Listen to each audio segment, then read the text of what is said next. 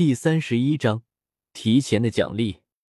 在古河与海波东散步之时，关于他这个阁主回来的消息早就传遍古灵阁高层。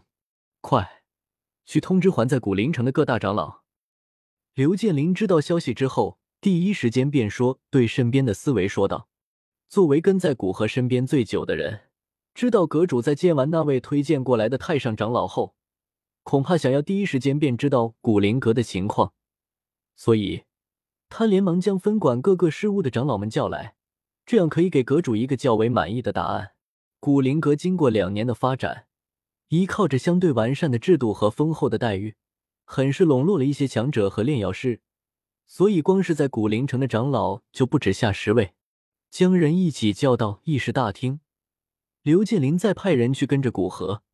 若是阁主与太上长老谈完，就请他们来议事大厅。古河与海波东继续闲聊一些黑角域与加玛帝国的事情，不过在他有意识的控制下，两个人是往议事大厅而去。那么强者聚集在一起，是不可能瞒过他的感知的，特别是在其中发现一些熟悉的气息，略微一想，便大概知道了事情的前因后果。与海波东的闲聊中，到达议事大厅，此时。大厅中也有十多个人，在古河进来的刹那，议事大厅所坐着的人纷纷躬身行礼。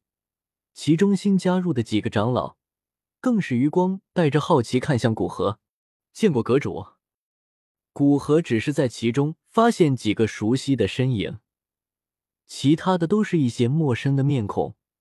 点点头，道：“各位都是我古灵阁的精英，不用多礼。”随后看向刘建林，倒还麻烦刘长老给我介绍一下新加入的几位。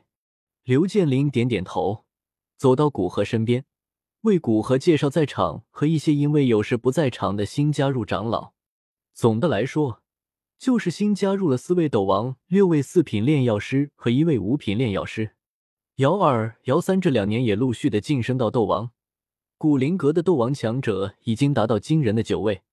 而因古灵在这座城市说过，不能欺压炼药师，所以古灵阁倒是很受黑角域的炼药师欢迎，比斗王强者加入的人数更多。当然，加入的四品炼药师都是按照刚入斗王的待遇给予长老的位置。最后一位加入的五品炼药师，则是因为想要学习更高级别的炼药术。若古河再不来，估计他就要走了。现在他回来了，这些麻烦事当然就是给他处理。古河点点头，基本知道古灵阁的上层变化，这些人的所求，他无疑很是明白，而且他身上也有。于是古河开口说道：“想想姚副阁主、范长老和白长老加入古灵阁也快有三年了，而这几年，姚副阁主兢兢业业的为古灵阁发展而努力，范长老将商队开拓到各大城市，白长老坐镇丹顶阁。”所发生的抢夺、偷窃事件全部自己处理，没有让古灵阁多费心思，所以，我决定将给几位长老以斗灵丹。这几日，我便从库房中取出药材炼制。加入古灵阁的四品以上的炼药师，可以前来给我打下手。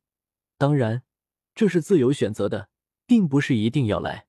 这样既可以安抚新人，让他们知道加入满三年确实有斗灵丹拿。又可以奖励老人，将本应给他们的斗灵丹提前发放给他们，还可以稳住那群炼药师。等到炼制斗灵丹之时，随便点拨他们一两句高阶炼药术应该注意的事项，恐怕就可以让他们觉得加入古灵阁不亏。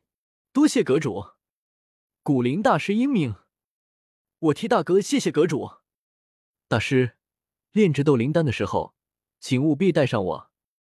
果然。此话一出，大多数古灵阁长老都是满脸潮红，心中对他这种长期不待在势力里发展的一点小小的不满也都不翼而飞了。之后的话题便是古灵阁的具体发展情况了。虽然听得古河有些头痛，但是作为一个势力的首领，这些基本情况还是需要知道的，所以耐着性子认真听下方各位长老的报告。等到所有长老都说完之时，天已经快黑了，古河宣布这一次的议事到此结束。便自己往药材储藏室走去。里面那占地数千平米的地方已经半满。再将商队铺到黑角域的各大城市，商队收集药材的速度无疑大大提高。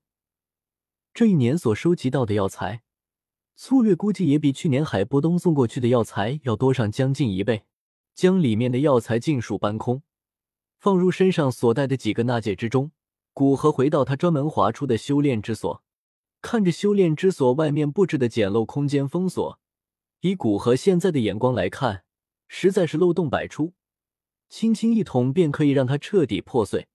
甚至若是现在的自己想进去，都可以无视这简陋的空间封锁，直接穿梭进入里面。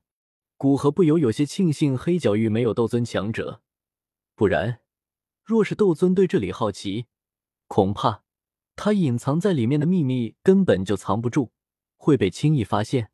直接进了空间封锁，古河走进房间。在书桌之上轻轻按了几处地方，地面露出一个通往地下的洞口。算了，反正现在已经有空间穿梭能力了，这个通道放在这里简直就是祸根，还是填掉吧。古河看着黑黝黝的通道，叹了一口气，自语道：“若是被人发现岩浆底下的火焰蜥蜴族，与其战斗，得到其体内的火珠，接着发现火珠的性质稍作炼化。”消除其中的火毒，便可以直接服用提升实力，还没有药毒的困扰，恐怕全大陆的火属性修炼者和炼药师都会为之疯狂。毕竟炼药师一直以来的梦想便是能消除药毒的影响，让一枚丹药多次服用之后还是有效，对这种火珠天然就有兴趣。至于火属性强者，那更是会将火焰蜥蜴族视为天赐之物。疯狂的猎杀以提升实力，哪怕一些弱小的火焰蜥蜴族，他们不用也可以给子孙后代使用。那么，随着那些猎杀者发现火焰蜥蜴族的强大，相应的人类强者恐怕也会过来。等到有斗圣强者前来，恐怕迟早有一天会发现隐藏在岩浆深处的斗帝洞府。到那时，整片大陆都会为之风云涌动。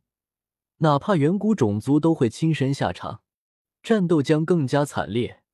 斗圣强者也不过是高级一点的炮灰，这样的情况无疑是古河不想看到并极力避免的。他只希望那些远古种族越晚下场越好，给他足够的时间成长。